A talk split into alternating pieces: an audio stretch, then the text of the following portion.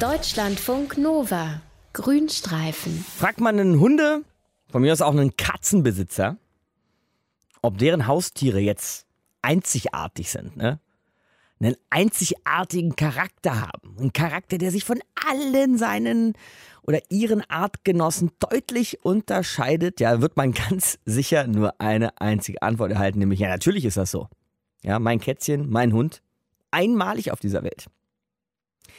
Ich würde mal behaupten, alle Goldfischbesitzer zum Beispiel haben da nicht so eine Lobby, ne? Da wird gesagt, naja, ein Fisch ist halt ein Fisch und die sind in der Regel ziemlich charakterlos. Dabei zeigen uns im Grunde zahlreiche Untersuchungen aus der Verhaltensforschung, dass es eben nicht nur bei Säugetieren, auch nicht nur bei Vögeln, sondern eben auch bei Fischen echte Persönlichkeiten gibt.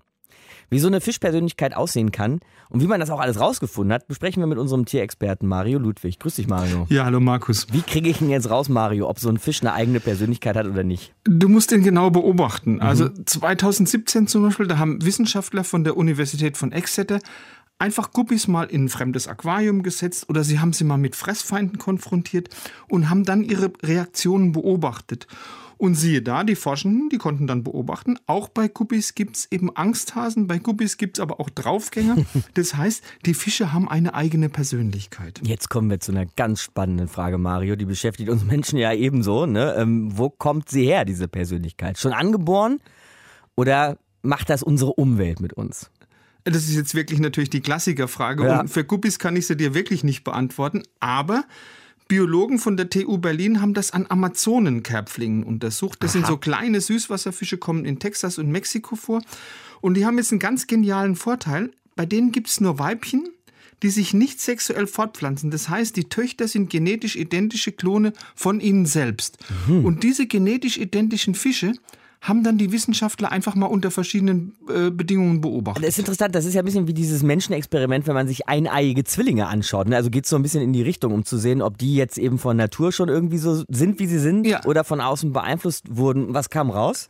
Also nicht das, was man erwartet hätte. Also eigentlich, das ist bisher die klassische Lehrmeinung gewesen, sollten bei Klonfischen, wenn die identisch aufgezogen werden, eben keine Verhaltensvariationen auftreten. Mhm, würde man annehmen. Ne? Weil Verhaltensvariationen, die werden entweder durch genetische Unterschiede äh, gebildet oder eben durch äh, unterschiedliche Umweltbedingungen.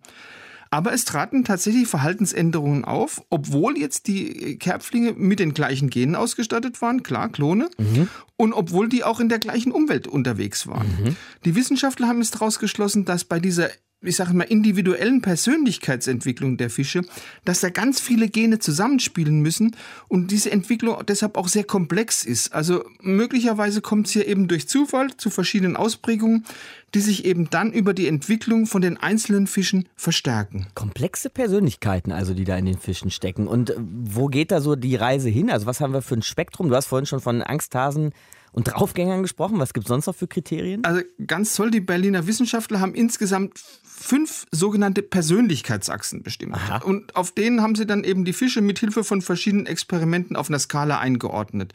Also diese fünf Persönlichkeitsachsen, das sind erstens Mut und Risikobereitschaft. Also wie reagieren die Fische in gefährlichen Situationen? Mhm. Dann zweitens Aktivität. Sind jetzt die Fische sehr aktiv? Sind die eher zurückhaltend? Dann Aggressivität. Drittens greifen sich die Fische gegenseitig an. Dann viertens Neugierde. Also wie reagiert so ein Fisch, wenn man ihn zum Beispiel ein neues Objekt ins Aquarium setzt? Sind die da eher zurückhaltend oder schwimmen die direkt drauf zu? Mhm. Und dann auch noch als letztes Sozialität. Da haben die Forschenden untersucht, wie viel Zeit verbringt eigentlich ein Fisch mit seinen Artgenossen. Ja. Und das hat dann ein ganz genaues Bild über die individuelle Persönlichkeit des Fisches ergeben. Und du wirst lachen, Weitere ganz interessante Ergebnisse haben dann die Forschenden mit Hilfe von einem Roboterfisch äh, erzielt. Ein Roboterfisch? Was haben Sie denn da gemacht? Haben Sie den zu den anderen Fischen dazugetan genau. und dann geschaut, wie die reagieren oder wie? Ganz genau. Aha. Das ist also ein kleiner, ferngesteuerter mechanischer Fisch. Der sieht genau aus wie ein Guppi, hat also auch die gleiche Färbung, bewegt sich auch wie einer. Und den Roboterfisch haben die Wissenschaftler eingesetzt, weil wenn sich jetzt zwei normale Fische, wenn die miteinander agieren, dann kannst du ja oft nicht unterscheiden, hey, von welchem Fisch geht denn das eigentlich aus? Von wem geht eigentlich der Impuls ah, aus? Ja, wenn du jetzt aber einen Roboterfisch einsetzt, der auch von den Fischen als vermeintlich echter Artgenosse akzeptiert wird, dann hast du ja einen standardisierten Partner, der immer das Gleiche macht.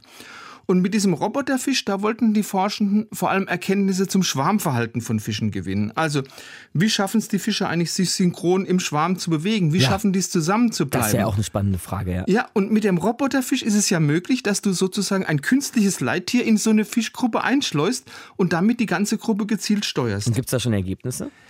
Ja, es gab in der Tat schon erste Ergebnisse. Zum Beispiel haben die Forschenden rausgekriegt, dass schnell schwimmende, dass aktive Fische, dass die im Schwarm meistens die Führungsposition einnehmen und damit haben die natürlich auch einen großen Einfluss auf das Schwarmverhalten. Also, es gibt aktivere Fische, schnellere und schnell schwimmende Fische, die sowas wie Führungspositionen einnehmen in einer kleinen Fischhierarchie, denn im Fischreich gibt es verschiedene Persönlichkeiten, ja?